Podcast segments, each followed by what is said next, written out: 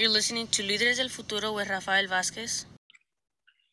And we are here at KBBF Bilingual Radio 89.1 FM and on the web at kbbf.org. My name is Rafael Vázquez Guzman. And today we are privileged to have Araceli Vázquez and Gustavo Sanchez, who come from adult education at Santa Rosa Junior College. Yes. Uh, welcome, uh, Araceli. Welcome, Gustavo. Thank you for thank taking you. the time to be here. Well, thank, thank you for you. having us. Yeah. Definitely. So um, one of your colleagues comes over once in a while to talk about adult ed, but from the point of view of ESL classes. And I think that a lot of members of our community are not aware that adult ed is a little bit more complex. Um, so today we want to have a conversation about other offerings, other classes, other trainings that you all have available uh, through adult ed. So if someone can give us a little bit of information about the services that you offer. Of course. So as you've mentioned, yeah, when we um, when we typically when we hear adult education mentioned anywhere, we typically think about, like you said, ESL classes, GED mm-hmm. classes. However, um, in the last few years, there's been another um, area added into the adult education umbrella, um, and that's where we come in. So we've been at the JC for the past five years. Um, and our area is specifically providing career education courses that are short term and that are non credit. So we're like the little brother, the little sister of the career education department of the college. Um, and the idea with all of our um, courses and certificates is that we provide um, you with the opportunity to learn that basic skill set or gain knowledge in terms of being able to get a better job, maybe get a promotion, um, or even just for your personal use on a daily basis. Um, mm-hmm. Small things like, for example, in our basic computer classes, many um, students decide to take our classes because, the, especially now that uh, with the pandemic and whatnot, um, they've they've been in the situation where they have to help their student, their children, excuse me, um, with their homework, with their schooling, right, um, online on the computer and they don't know how to use the computer. So that's one of the things that we do.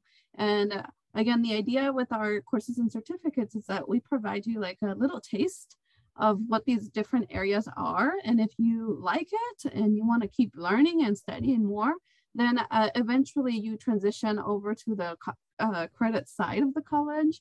Um, and that's something that we can assist you with as well um, getting you connected with those departments or a counselor, for example, um, so that you can continue on your journey and accomplish all of those academic goals that maybe you have set for yourself.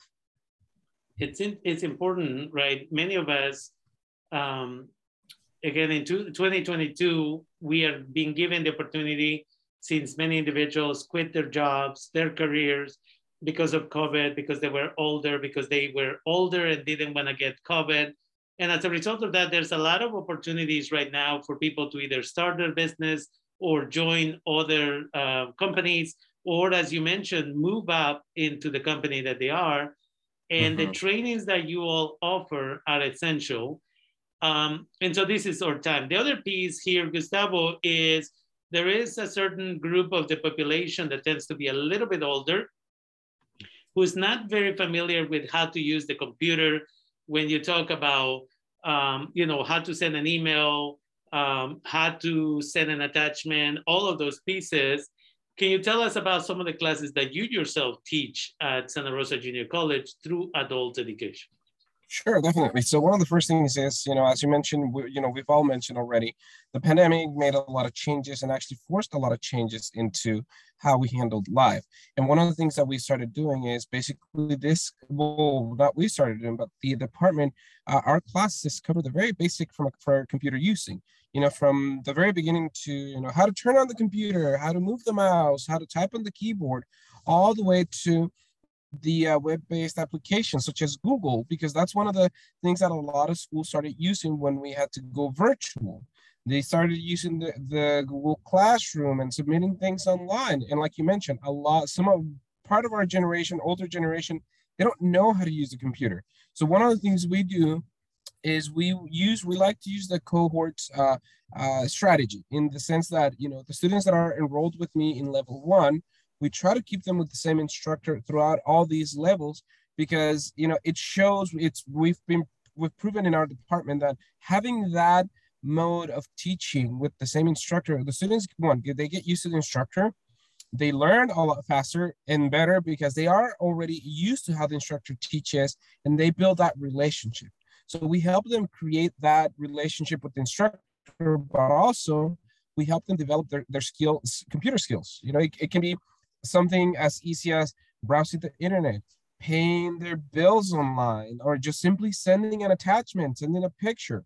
A lot of people can do it through the phone because you know it's easier but once they get to the computer they get confused because the layout is completely different from the phone. And that's one of the things that we like to you know we encourage the parents and and adults to take classes. You don't have to be a parent. You don't have to be older. You can take any classes you know as long as you're uh, i believe it's 17 and up and 18 and then you can take classes so that you can improve your computer skills because a lot of these classes are no longer offered through the jc for the credit courses. So having those non-credit classes where students can come and refine their skills that helps them later on move on to the credit classes where they can continue advancing those classes those uh, skills yeah, and so I'm glad that, again, one of the things that I like is that you teach the classes with that community from the beginning throughout all the different levels, because then they get used to your style of teaching and they can benefit from the same instructor rather than being passed around. Um, and again, it's really essential that this type of classes are available because our communities can benefit from the, uh, from all of this trainings. And again, we just mentioned a couple of them, but there's a lot of other classes that you all have available. And from time to time, you suddenly offer other classes. And so all of that can be very beneficial to the community. And if there's a class that you all need or the community needs, and it doesn't exist, you can work in the future towards creating that class or that program specifically. Um, and again, this is adult education, which is different from the certificates and the associates that Santa Rosa Junior College offers.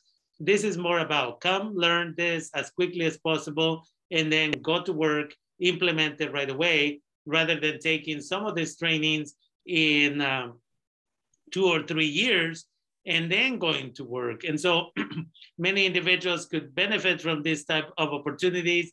And I'm grateful that you all have this program. Can you all tell us how can people communicate with your office? Because the next set of classes, if I understand it correctly, start in the summer. Correct. So anybody interested in taking any of our classes, they can call our main office phone number, which is 707-521-7962. Um, or you can also send us an email to adulted at santarosa.edu and anybody in our office will be able to answer your email.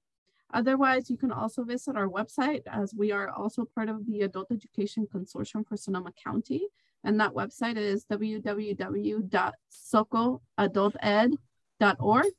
Um, but again, our phone number is 707 521 7962. Definitely.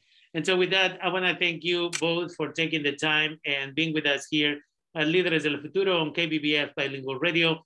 And I look forward to future collaborations. And again, uh, hopefully when you come up with your uh, classes for the fall, we can have a follow-up meeting and then we can talk about the different programs, the different yeah. uh, you know opportunities that people will have for the community. So yeah, thank well, you both for taking the time and being with us. Thank, thank you, you so much.